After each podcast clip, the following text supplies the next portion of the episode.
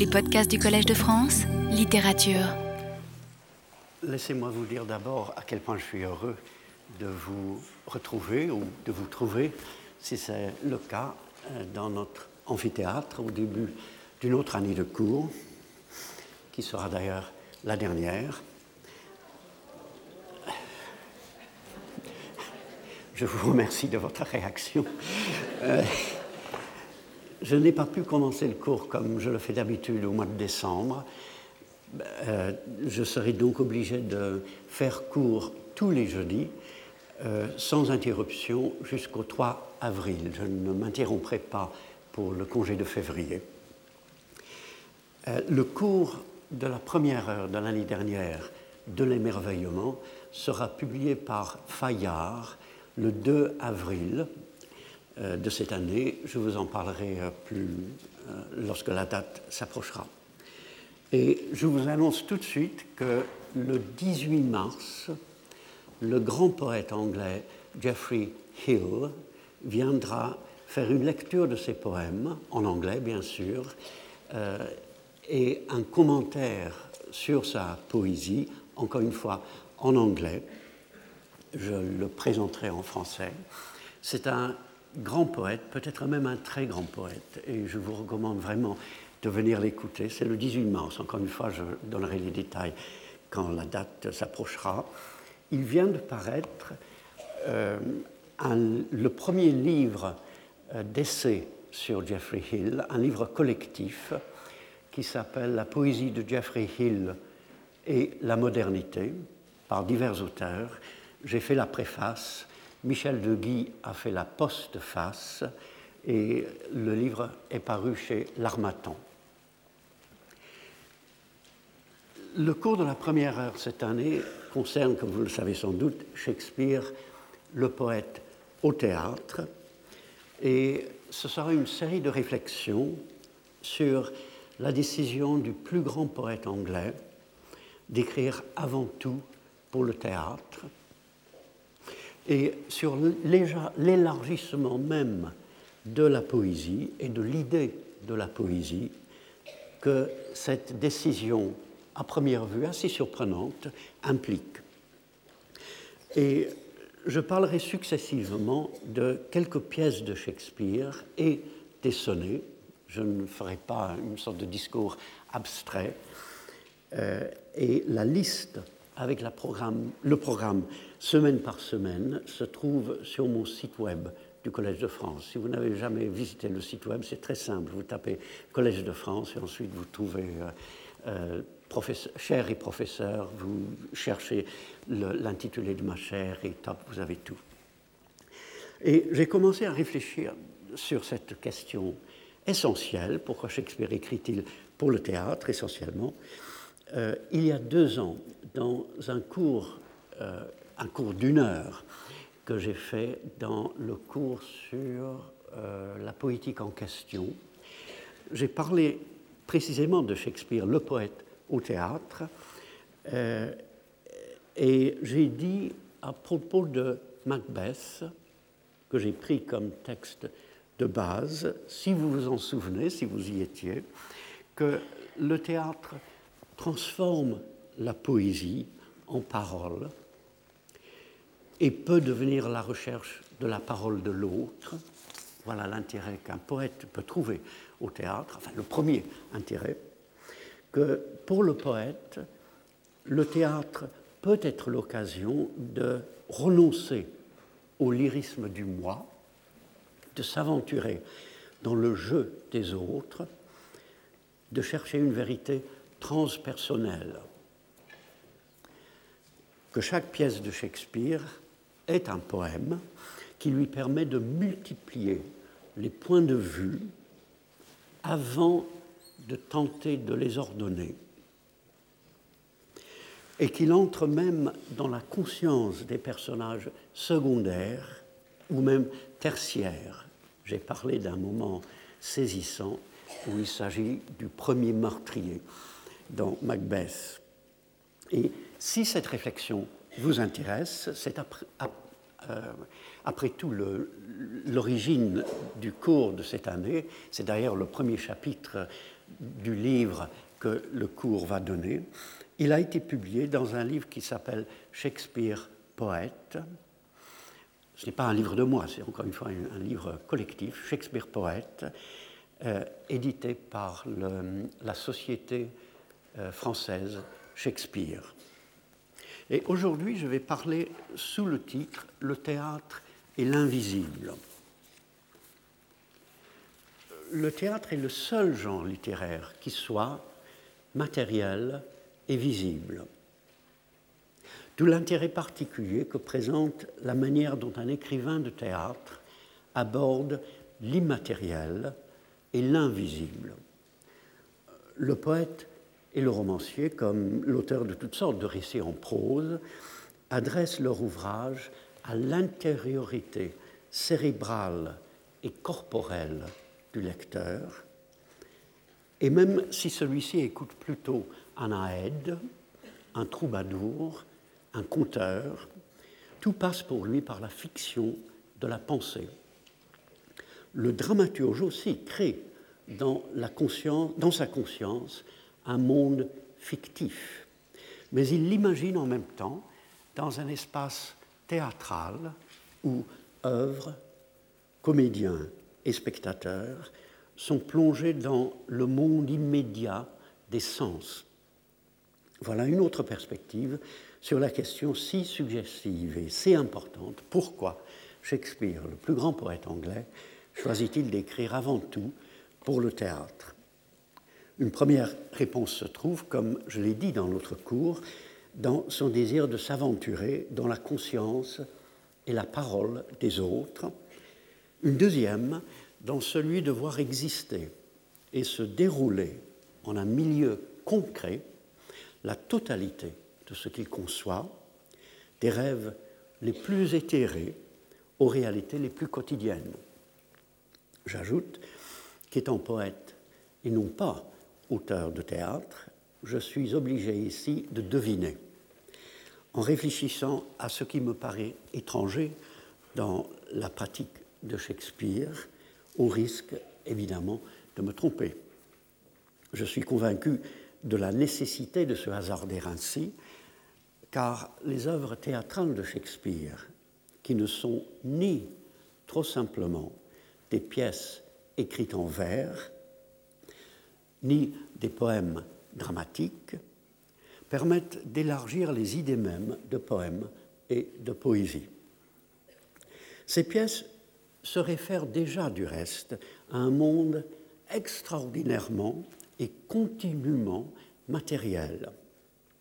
Le personnage qui dit Give me that mattock and the wrenching iron, donne-moi cette pioche et la barre de fer, où les consonnes imposent leur matière autant que les objets qu'ils désignent.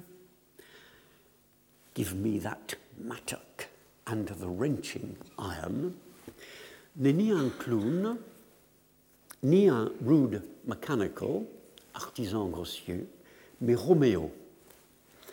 Bolingbroke ne peut envisager de négocier avec Richard II, dans Richard II, sans mêler aux idées de message, de loyauté, les corps des interlocuteurs et le corps du monde.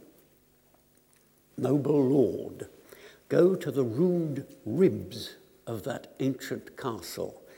Through brazen trumpet, send the breath of parley into his ruined ears, and thus deliver Henry Bolingbroke on both his knees doth kiss King Richard's hand and sends allegiance and true faith of heart to his most royal person.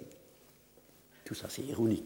Noble seigneur, avancé jusqu'au flanc rude de ce vieux château, envoyé par la trompette d'airain, le souffle des pourparlers à ses oreilles en ruine, et dicte ces paroles. Henri Bolingbroke baise à genouiller la main du roi Richard et offre allégeance et fidélité de cœur à sa très royale personne. La scène même peut être le lieu où se rencontrent le physique de l'acteur et le bois des planches. Comme dans ces vers d'Ulysse sur le jeu parodique de Patrocle dans Troilus et Cressida. Il nous imite, dit-il, like a strutting player whose conceit lies in his hamstring and doth think it rich to hear the wooden dialogue and sound twixt his stretched footing and the scaffoldage. Il n'y a que Shakespeare capable d'écrire stretched footing. Comme un acteur qui se pavane, dont l'esprit est dans son jarret, et qui trouve grisant d'entendre le dialogue sonore qui se crée entre ces grandes enjambées et le plateau. Il n'est pas surprenant qu'un auteur dramatique s'intéresse à l'immatériel et à l'invisible. L'important est de noter chez Shakespeare en particulier le foisonnement du concret et surtout la réunion de deux mondes, ou de plusieurs, apparemment distincts. Car même ces êtres surnaturels participent, d'une manière ou d'une autre, à la nature. Ils suggèrent le plus souvent un passage vers une autre sorte de réalité, ou vers une autre dimension de la réalité habituelle, comme si toutes les limites de notre expérience touchaient à un mystère, mais ils se revêtent néanmoins des multiples circonstances de notre vécu. Par exemple, non seulement les spectres qui se présentent à Richard et à Henri Tudor à la fin de Richard III sont des manifestations en premier lieu de leur conscience respective, comme les sorcières de Macbeth proviennent en partie de notre inconscient, mais les fées, les elfes, les esprits de l'air habitent plus abondamment que nous le monde matériel.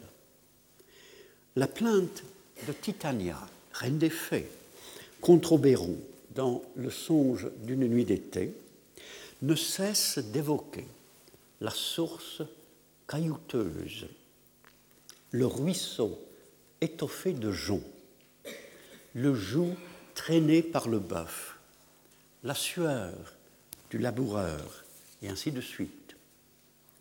Même Lady Macbeth demande aux sightless substances, substances invisibles, aux esprits qui assistent les pensées meurtrières, non pas simplement de la rendre insensible au remords, mais de la remplir de cruauté du sommet de la tête au talon, d'épaissir son sang, de changer son lait en fiel. Je sens dans cette association si naturelle qu'on peut ne pas la remarquer, entre le plus spirituel et le plus matériel, la présence d'un réel incommensurable et unique, et la conviction intime de Shakespeare quant à l'intégrité de tout, cette, et du tout. Cette conviction s'exprime et s'explique, je crois, dans deux moments de Richard II qui se font signe et qui vivent l'un par l'autre. Voyant que le roi sera bientôt euh, supplanté, Fitzwater déclare I intend to thrive in this new world. J'entends prospérer dans ce monde nouveau. L'ambition de Fitzwater n'est pas particulièrement admirable et le nouveau monde de Bolingbroke laisse à désirer, mais il participe de l'aspiration constante de l'œuvre de Shakespeare au nouveau, au renouvellement de la personne, de la communauté, de l'ensemble du réel. À la scène suivante, Richard exhorte la reine à fuir vers quelques couvents en France en lui disant Our holy lives must win a new world's crown. Nos saintes vies doivent gagner la couronne du monde nouveau. Il pense à la couronne de vie, de gloire ou de justice promise à tous les chrétiens par plusieurs passages du Nouveau Testament et à sa différence infinie d'avec la couronne d'Angleterre qu'il vient de perdre. Au-delà du contraste également présent entre le nouveau monde instauré provisoirement euh, sur la terre par le nouveau roi et le nouveau monde du ciel, Shakespeare ne suggère-t-il pas aussi une analogie qui fait de tous les renouvellements fondamentaux que nous recherchons, en partie par la poésie au sens large du mot, les signes d'un renouvellement véritable à venir. En deux mots qui se répètent, New World, Nouveau Monde, et qu'il convient de garder dans la traduction de la pièce, il laisse entrevoir, comme partout dans son œuvre, le seuil d'un monde même et autre. En dehors des êtres et des lieux spirituels, qu'est pour Shakespeare l'immatériel, l'invisible. En œuvrant comme poète et en accueillant le surcroît de contraintes et le réalisable qu'était pour lui le théâtre, comment le manifeste-t-il? Pour tenter de le savoir, je vais examiner les deux gentilshommes de Vérone, qui offrent l'intérêt supplémentaire de figurer parmi ses premières pièces et qui pourrait même être son tout premier ouvrage. Je note d'abord que l'immatériel le plus simple, la vie intérieure, est loin d'être absent de cette pièce dont on dit habituellement qu'elle évite de sonder les personnages et qu'elle se plaît à tourner en ridicule par une satire plutôt douce certaines conduites conventionnelles des amoureux et des amis. Et ce n'est pas faux, à condition toutefois de voir aussi un certain sérieux qui ressort avec d'autant plus de force par rapport à cette psychologie et à ces comportements volontairement, volontairement superficielle. On parle de l'amusante frivolité, de l'amour romanesque. Mais quand Protéus demande à Julia qui l'aime et qu'il ne reconnaît pas sous ses habits de garçon, on est tout de suite dans le théâtre de Shakespeare, euh, de remettre un anneau à une autre jeune fille un anneau à une lettre à Sylvia, le nouvel objet de ses attentions, mais qui ne l'aime pas, Julia, restée seul, réagit ainsi. Alas, poor fool, why do I pity him that with his very heart despiseth me? Because he loves her he despiseth me. Because I love him, I must pity him. Hélas, pauvre folle, pourquoi plains-tu celui qui du fond du cœur te dédaigne? Parce qu'il l'aime, il me dédaigne. Parce que je l'aime, je dois le plaindre. C'est peut-être la première pièce de Shakespeare et c'est déjà très beau. Il est vrai que le dessin soigné des vers, comme l'analyse si raisonnable des mobiles, pourrait faire croire que Julia règle ses émotions selon une idée, selon un modèle donné. Ne découvre-t-on pas cependant dans Poor Fool, pauvre folle, un vrai regard intérieur? Et ne sent-on pas dans I must pity him, non pas la volonté d'obéir à un code, mais la prise de conscience étonnée de ce que l'on éprouve. Because I love him, I must pity him. Puisqu'elle l'aime vraiment, au-delà des obligations de l'amour selon l'ère du temps, elle ne peut éviter, quoi qu'elle puisse penser de Protéus, qu'il a abandonné, de le prendre en pitié, de souffrir avec lui. Comme pour souligner la consistance de la personne et la réalité de ses rapports avec autrui, Shakespeare place aussitôt, et dans la même scène, une autre conversation entre Julia et Sylvia, où Julia, toujours déguisée en garçon, décrit ses propres souffrances comme celles d'une autre, avec une telle éloquence que Sylvia lui répond I weep myself to think upon my words. Je pleure moi-même en pensant à tes paroles.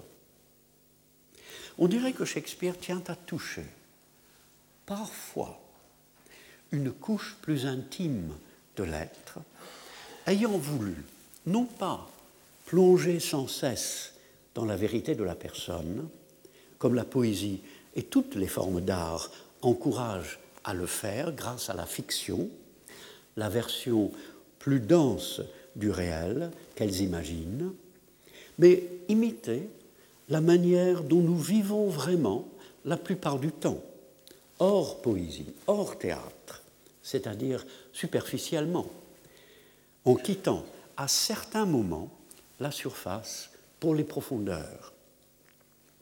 De la même façon, il entre lui-même peu souvent dans le jeu des personnages. Un exemple, pensant aimer Sylvia, qui le méprise et le repousse, Protéus lui déclare qu'il affronterait n'importe quel danger en risquant sa vie for one calm look, pour un seul regard serein. Il faut rencontrer ces mots dans le déroulement de la scène pour apprécier pleinement cet adjectif génial qui révèle tout à coup la conscience de Protéus, lequel endure incessamment des regards coléreux. Shakespeare semble même indiquer que l'on entre ici dans la pensée de Protéus afin de voir avec ses yeux et de savoir ce qu'il éprouve, par le fait qu'ayant sauvé Sylvia d'un hors-la-loi, il lui avait demandé seulement 19 vers plus tôt Vouchsafe me for my meed but one fair look. Accordez-moi en récompense un seul regard tendre la banalité de l'adjectif faire, tendre, qui nous exclut de la conscience de Protéus et qui signifie que lui non plus ne sait pas sonder, semble préparer et mettre en valeur par contraste l'intériorité de calm. Shakespeare s'intéresse avant tout, cependant, par-delà le lieu singulier où vivent les pensées les affections, les passions, à l'être même, l'être étant sans doute la préoccupation principale de son œuvre. Il s'y intéresse déjà, malgré ce que l'on aurait pu penser dans Les deux gentilshommes de Vérone. Voilà comment Valentin réagit à la nouvelle qu'il est banni et qu'il doit quitter Sylvia. Vous avez ce passage sur la photocopie. She is my essence, and I leave to be, if I be not by her fair influence fostered, illumined, cherished, kept alive. Elle est mon essence, et je cesse d'être si je ne suis pas, par son influence propice, nourri illuminé, encouragé, tenu en vie. Si Valentin rappelle dans tout le passage dont sont tirés ces vers l'amant élisabétain qui pense ne pouvoir vivre sans la présence de la femme adorée, il se distingue du type par cette capacité de comprendre qu'au plus profond de lui-même, là où se trouve son essence, se trouve aussi quelqu'un d'autre. Shakespeare répète les clichés de l'époque. La lumière n'est vraiment lumière que si elle permet de regarder Sylvia. Et quand Sylvia est absente la nuit, il n'y a plus de musique dans le chant de Rossignol, du Rossignol. Mais il répète les clichés, non pas par inexpérience, ni uniquement pour s'en moquer, mais pour chercher la vérité qu'il masque, l'expérience réelle qui les avait provoqués. Au fond de sa pensée, Valentin éloigne les idées recherchées et le langage orné afin de se dire, avec la grande simplicité qui attend au-delà du difficile, Sylvia is myself. Sylvia est moi-même. Si nous sourions de cette exagération d'un jeune homme un peu exalté, nous pouvons aussi regretter que l'idéal qu'il perçoit ne se réalise pas plus souvent. On entend le poète à l'œuvre.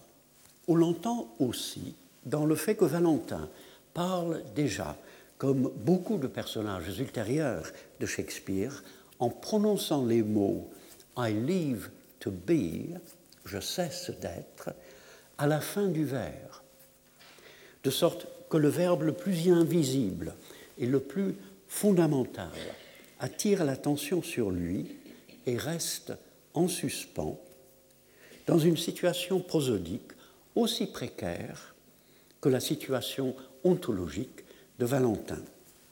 Mais le plus remarquable, dans cette pièce qui pourrait dater de 1590 ou même de plus tôt, c'est que Shakespeare confond déjà, par un jeu de mots tout à fait sérieux, l'emploi absolu du verbe et son emploi comme auxiliaire.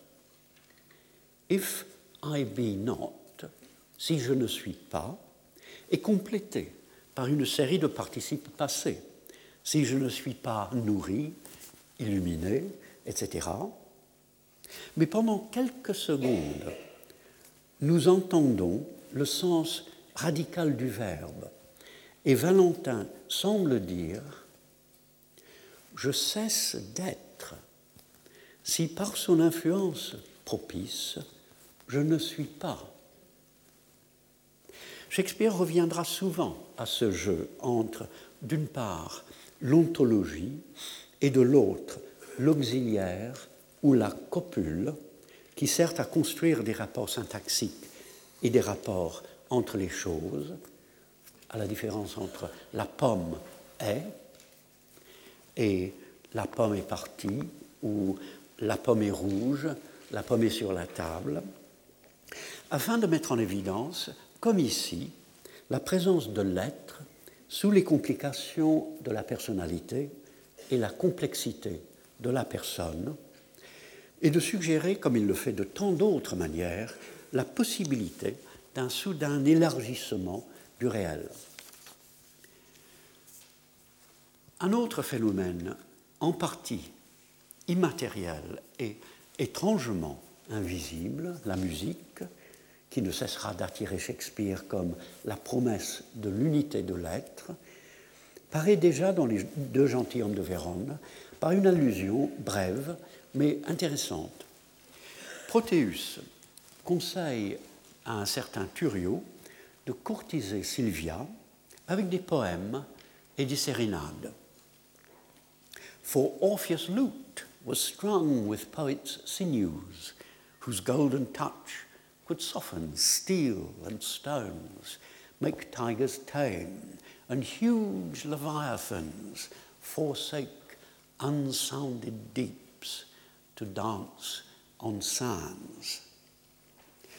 Car la lyre d'Orphée avait pour corde des nerfs de poète, et sa touche dorée pouvait attendrir l'acier et les pierres, apprivoiser les tigres et forcer les, les léviathans énormes à quitter l'abîme insondé pour danser sur, le sable. Shakespeare ne se borne pas à redire les lieux communs sur le pouvoir miraculeux de l'art d'Orphée.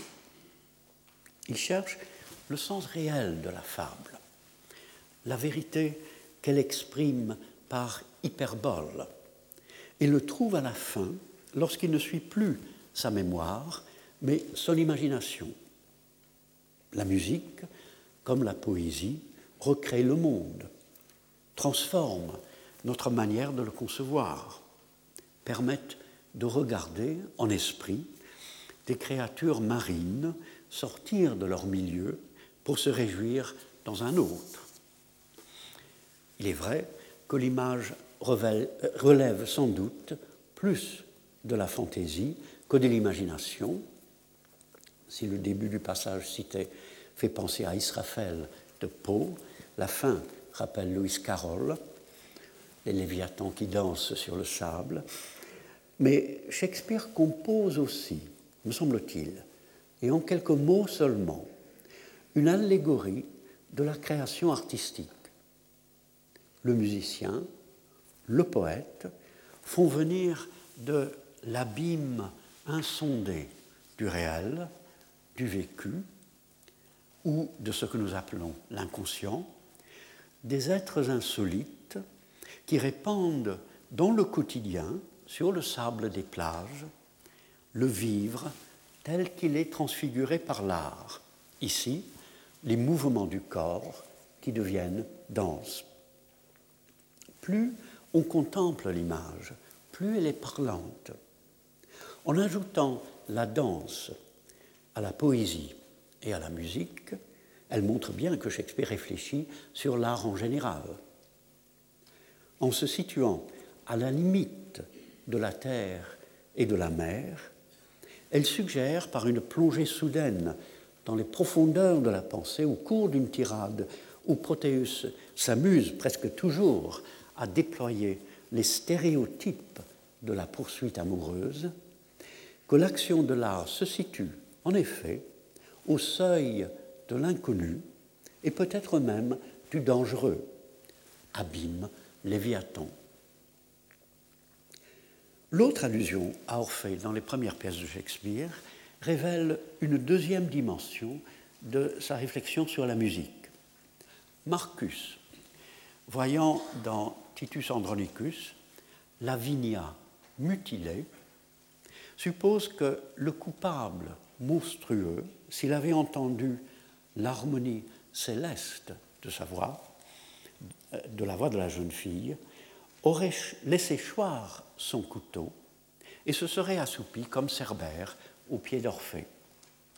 La musique aurait changé non seulement sa façon de voir, mais encore sa manière d'être.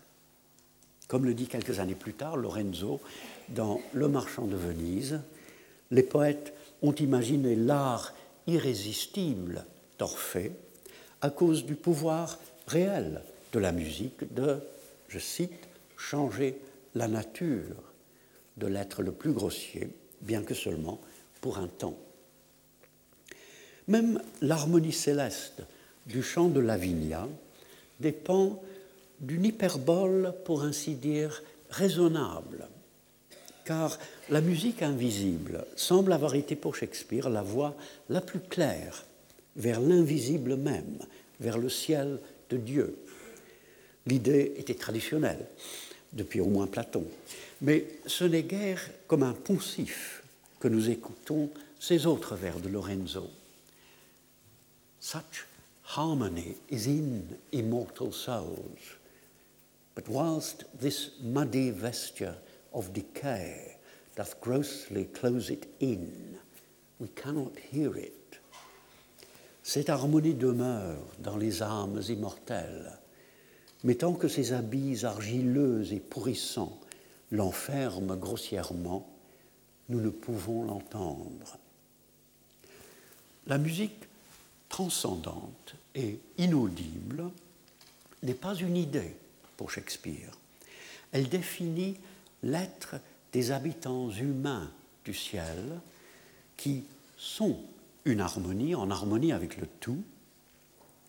Elle nous attire malgré le corps mortel qui nous condamne, et elle est en rapport avec la musique dont nous sommes capables malgré tout. La musique sur Terre serait l'intuition à la fois de la consonance fondamentale du réel et d'une vie supérieure. Elle constitue aussi un lien entre le sublimement immatériel et le plus comiquement matériel, comme dans le commentaire célèbre de Bénédicte lorsqu'il entend jouer une chanson dans beaucoup de bruit pour rien, un air divin. N'est-il pas étrange que des boyaux de moutons arrachent l'âme du corps des hommes? Un autre invisible qui relie notre petite réalité à une plus grande, ou qui nous met en présence, selon Shakespeare, de la seule et immense réalité qui est malgré tout à notre portée, c'est le repentir. Le repentir est ici, dans Deux gentilshommes de Vérone, bien humain. Il s'adresse non pas à Dieu, mais à un autre homme. Et Shakespeare nous laisse libre de tout interpréter comme une affaire de conscience et de rapport entre les gens, sans référence religieuse, tout en rendant possible une lecture chrétienne de la pièce. Le repentir de Protéus, qui a lieu à la fin de l'action, se trouve au centre de l'œuvre. Protéus est d'abord un ami déloyal qui cherche à voler Sylvia à Valentin et qui fait bannir celui-ci en révélant au père de Sylvia le projet de fugue des amoureux. Lorsque Sylvia part à la recherche de Valentin, il la poursuit, et c'est au moment où, l'ayant sauvé d'un hors-la-loi, il menace de la violer, que Valentin le surprend et l'accuse d'avoir trahi leur amitié. Sa réponse est brève, mais complète. My shame and guilt confounds me. Forgive me, Valentine, if hearty sorrow be a sufficient ransom for offence. I tender it here. I do as truly suffer as ere I did commit. Ma honte et ma culpabilité me confondent. Pardonne-moi, Valentin. C'est un cordial remords, et pour ma faute une rançon suffisante. Je te l'offre ici. Ma souffrance, en vérité, est aussi grande que mon offense. Sa transformation est presque instantanée, comme c'est très souvent le cas chez Shakespeare et dans la vie, en partie sans doute parce qu'il franchit une limite avec la pensée et peut-être l'intention de commettre un viol juste avant l'apparition de son accusateur. Elle est aussi très authentique. Non seulement sa souffrance égale son forfait, mais il trouve encore en lui à la fois la honte qui peut enfermer en soi et la culpabilité qui ouvre vers autrui. Il semble en plus se confesser avec le vocabulaire des deux confessions dans le livre des prières en commun de 1559, en usage dans l'Église anglicane à l'époque. Son hearty sorrow rappelle les mots We be heartily sorry for these our misdoings. Ce qu'il did commit, les sins which we have committed. Son offense, les formules we have offended et miserable offenders. Il est vrai que Shakespeare devait toujours avoir en mémoire une myriade de tournures du livret des prières et de la Bible. Le dernier vers de la pièce, One feast, one house, one mutual happiness, une seule fête, une seule maison, un seul bonheur, rappelle One Lord, One Faith, One Baptism, un seul Seigneur, une seule foi, un seul baptême dans la lettre aux Éphésiens, sans qu'il y ait le moindre rapport, vraisemblablement parce que le rythme syntaxique du verset ressurgit au moment où il écrivait. Il est donc possible que la liturgie ne joue aucun rôle dans la réaction de Protéus. Il est aussi possible, cependant, que Shakespeare veuille rapprocher ici l'humain et le divin, comme il le fait explicitement dans la réponse de Valentin, qui pardonne aussitôt à Protéus à cause de sa repentance, car, dit-il, même la colère de l'Éternel est ainsi apaisée. Valentin ajoute même que celui qui n'est pas satisfait par le repentir n'appartient ni au ciel ni à la terre. La précision de l'analyse, à un moment de très forte émotion, témoignant en même temps de la complexité d'être dont ces personnages, même ici, sont capables, et de la résolution du jeune Shakespeare d'exprimer une certaine pensée.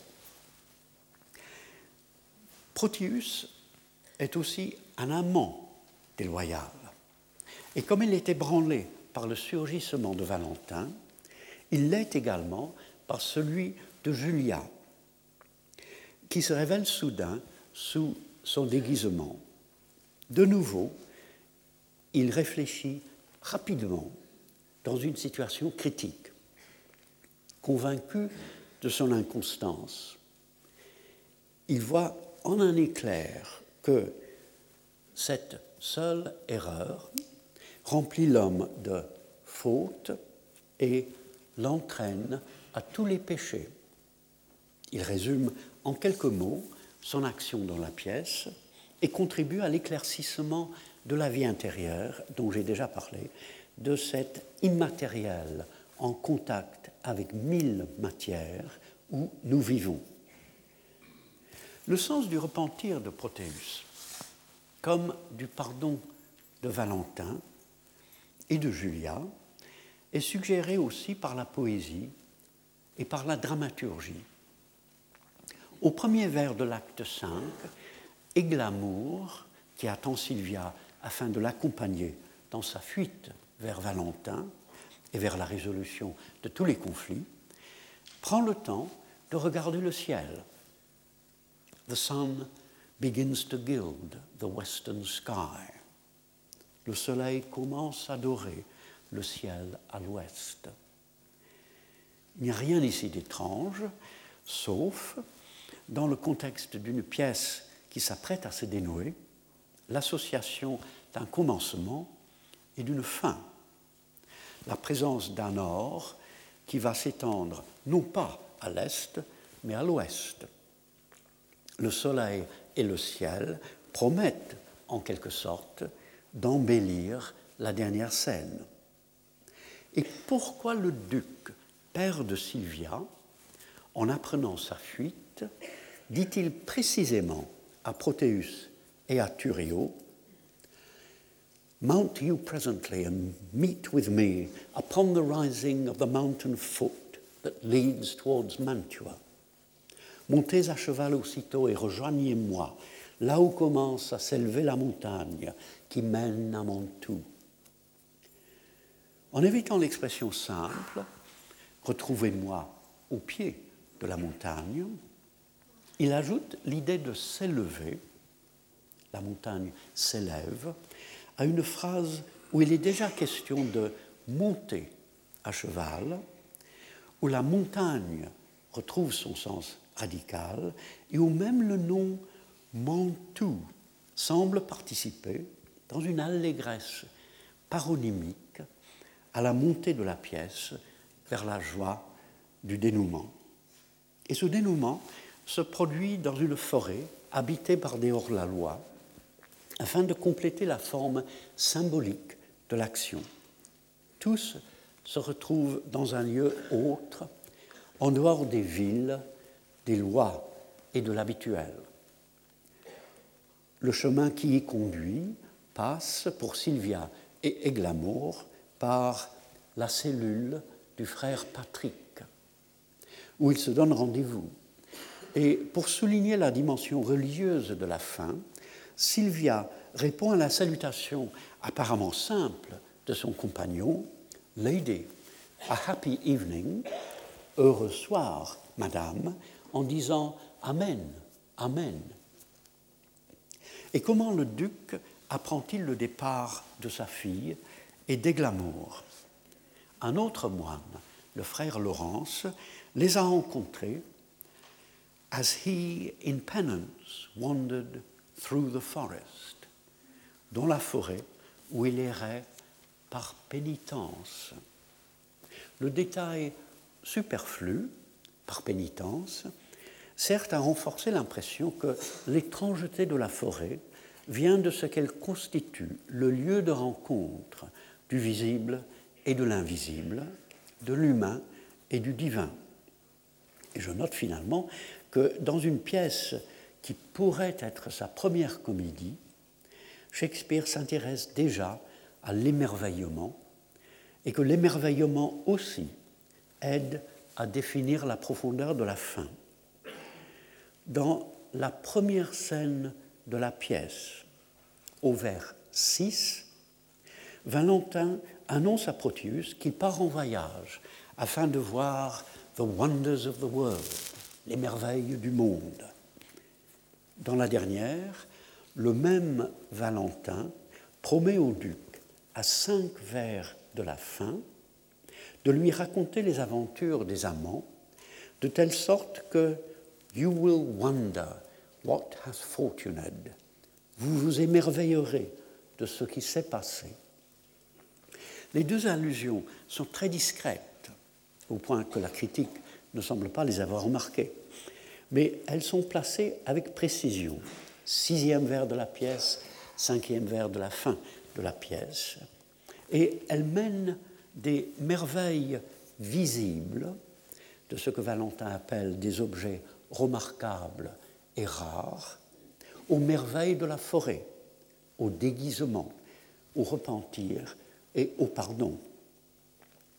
Elles avancent du merveilleux naturel et artistique au merveilleux spirituel. Les deux autres points de rencontre dans la pièce, du matériel et de l'immatériel, concernent l'art même de Shakespeare. Au moment où il menace Sylvia de la prendre de force, Protéus ne lui dit pas simplement qu'il renonce à employer des paroles persuasives, mais qu'il abandonne the gentle spirit of moving words. La traduction du sens premier de l'expression serait à peu près la douce nature des mots attendrissants. Et voilà sans doute le sens que Protéus veut et que Sylvia entend. En associant spirit et moving, cependant, Shakespeare ne réfléchit-il pas sur l'être même du langage, sur le fait qu'il est à la fois un esprit qui signifie et un corps en mouvement. Nous pensons d'abord à la signification des mots, mais nous savons qu'un poète est conscient en même temps, et sans qu'il y ait deux actes séparés de l'intellect, de tout ce que dit le langage et du corps invisible où se dire se meut dans des sons et des rythmes qui animent la bouche et que l'oreille savoure. Même dans ces vers relativement simples, le cours régulier des deux pentamètres qui portent sur la persuasion en douceur cède à deux autres entièrement différents. I'll woo you like a soldier at arm's end and love you against the nature of love, force you. Je vais faire ma cour en soudard, à la pointe de l'épée, et vous aimez en dépit de l'amour, vous forcez. La violence de l'émotion et du geste anticipé et peut-être esquissé s'exprime dans la très audible irrégularité de la fin de chaque vers, où deux accents se suivent, arm's end, love, force, afin de libérer toute la frustration accumulée de celui qui les prononce. En même temps, l'âme de ce corps se révèle, par exemple, dans la mémoire des mots spirit et moving. Le premier donnant sur au moins les idées de nature, d'esprit et de souffle, le deuxième sur celle de mouvoir et d'émouvoir. Le langage jouit, comme nous qui l'avons créé, d'une vie extérieure et d'une vie intérieure. Et comme c'est en poésie que cette immatérialité matérielle se manifeste clairement, c'est au théâtre, qui est fait non pas de mots, mais de paroles, qu'elle est le mieux en évidence. Et le théâtre même, finalement, tout matériel qu'il est, donne sur l'immatériel d'une façon particulière à laquelle le jeune Shakespeare pensait déjà et qui peut encore faire réfléchir.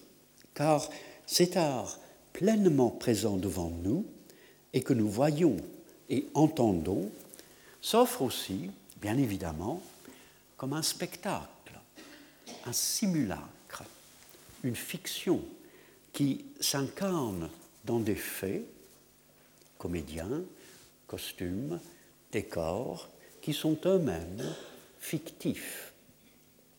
On a pensé très tôt, devant la scène où ne se déroule qu'une apparence de vie, avec des personnages qui obéissent au destin de l'intrigue, en prononçant, sans le savoir, des paroles d'un autre, qu'un autre leur a donné, et en évoluant sous le regard d'inconnus, les spectateurs, que le monde est déjà un théâtre. Et je note que l'on ne dirait guère All the world's a poem, all the world's a novel. Le monde entier est un poème, un roman. Dans Les deux gentilshommes de Vérone, cependant, Shakespeare offre, me semble-t-il, une perspective plus intéressante. Découvrant soudain dans la forêt Protéus et Sylvia, et la preuve à peine croyable que son meilleur ami est en train de le trahir, Valentin, qui reste caché, se dit How like a dream is this? I see and hear. Comme ceci ressemble à un rêve, je vois et j'entends. On dirait la voix du spectateur qui voit et qui entend, comme dans sa vie hors théâtre, mais qui observe aussi une sorte de songe du réel. Valentin ne rêve pas, il voit ce qui se passe réellement dans le monde autre qu'il habite, et l'impression de percevoir des images oniriques se dissipe aussitôt. Le spectateur ne rêve pas non plus, mais lui aussi peut prendre conscience à tout moment de ce que l'histoire à laquelle il assiste ressemble à un rêve. Lui aussi hésite entre le matériel et l'immatériel. Et ce bref instant, résumé en un seul vers, constitue déjà, si je l'ai bien lu, la mise en abîme de tout le théâtre shakespearien à venir, et même de tout théâtre. J'ajoute que pour sentir la force du vers, il faut restituer, comme je l'ai fait, la ponctuation de la première édition, l'infolio de 1623, et non pas le réduire à une seule phrase, How like a dream is this I see and hear, comme ce que je vois et entendre ressemble à un rêve, ainsi que le font tant d'éditions modernes. Car Shakespeare ne suppose pas que l'analogie entre le théâtre et le monde signifie que la vie est une illusion programmé d'ailleurs. C'est en jouant au mélancolique désabusé que Jacques prononce dans Comme il vous plaira la formule consacrée All the world's a stage. Tout le, le monde entier est un théâtre. Comme le roi Lear évoque dans sa folie This great stage of fools, ce grand théâtre de fous, et comme Macbeth attend de sombrer dans le désespoir et le nihilisme pour décider que la vie même n'est qu'un pauvre acteur qui struts and frets his hour upon the stage and then is heard no more. Parade, il s'agit d'une heure sur la scène et puis qu'on n'entend plus. Le grand théâtre du monde est une pensée triste, alors que le théâtre, comme un rêve auquel on participe du dehors, tout en demeurant un corps au sens actif, entouré par la matière du monde, offre une autre possibilité, offre, pourrait-on dire, le possible. Car la matérialité de la scène ressemble et ne ressemble pas à notre monde matériel, comme la fiction de la fable ressemble et ne ressemble pas aux histoires qui se tissent en nous et autour de nous. Le rêve étrange du théâtre constitue le lieu et le temps où tout change et peut continuer de changer. Le théâtre est le signe artistique le plus palpable et le plus complet du changement possible du monde. Valentin prend connaissance tout d'un coup d'une interférence entre le rêve l'univers sensoriel dans une situation critique et pénible qui conduira quelques minutes plus tard au repentir et au pardon, au changement de Protéus, à une nouvelle générosité chez Valentin, à des actes spirituels dans l'altérité de la forêt. Si pour Hamlet, playing, la pratique du théâtre, le jeu des comédiens en rapport avec les spectateurs, a pour objet de, je cite, tendre, pour ainsi dire, un miroir à la nature, on voit par les pièces mêmes de Shakespeare et par le va-et-vient entre la similitude et la différence qui s'opère toujours dans la mimésis qu'il s'agit d'un miroir transformant. Voilà, la semaine prochaine, je parlerai de peine d'amour perdu, auquel je consacrerai deux cours. Et nous allons faire maintenant, comme d'habitude, une petite pause et je reprendrai vers 11h40. Euh, je vous remercie. Retrouvez tous les podcasts du Collège de France sur www.collège-de-france.fr.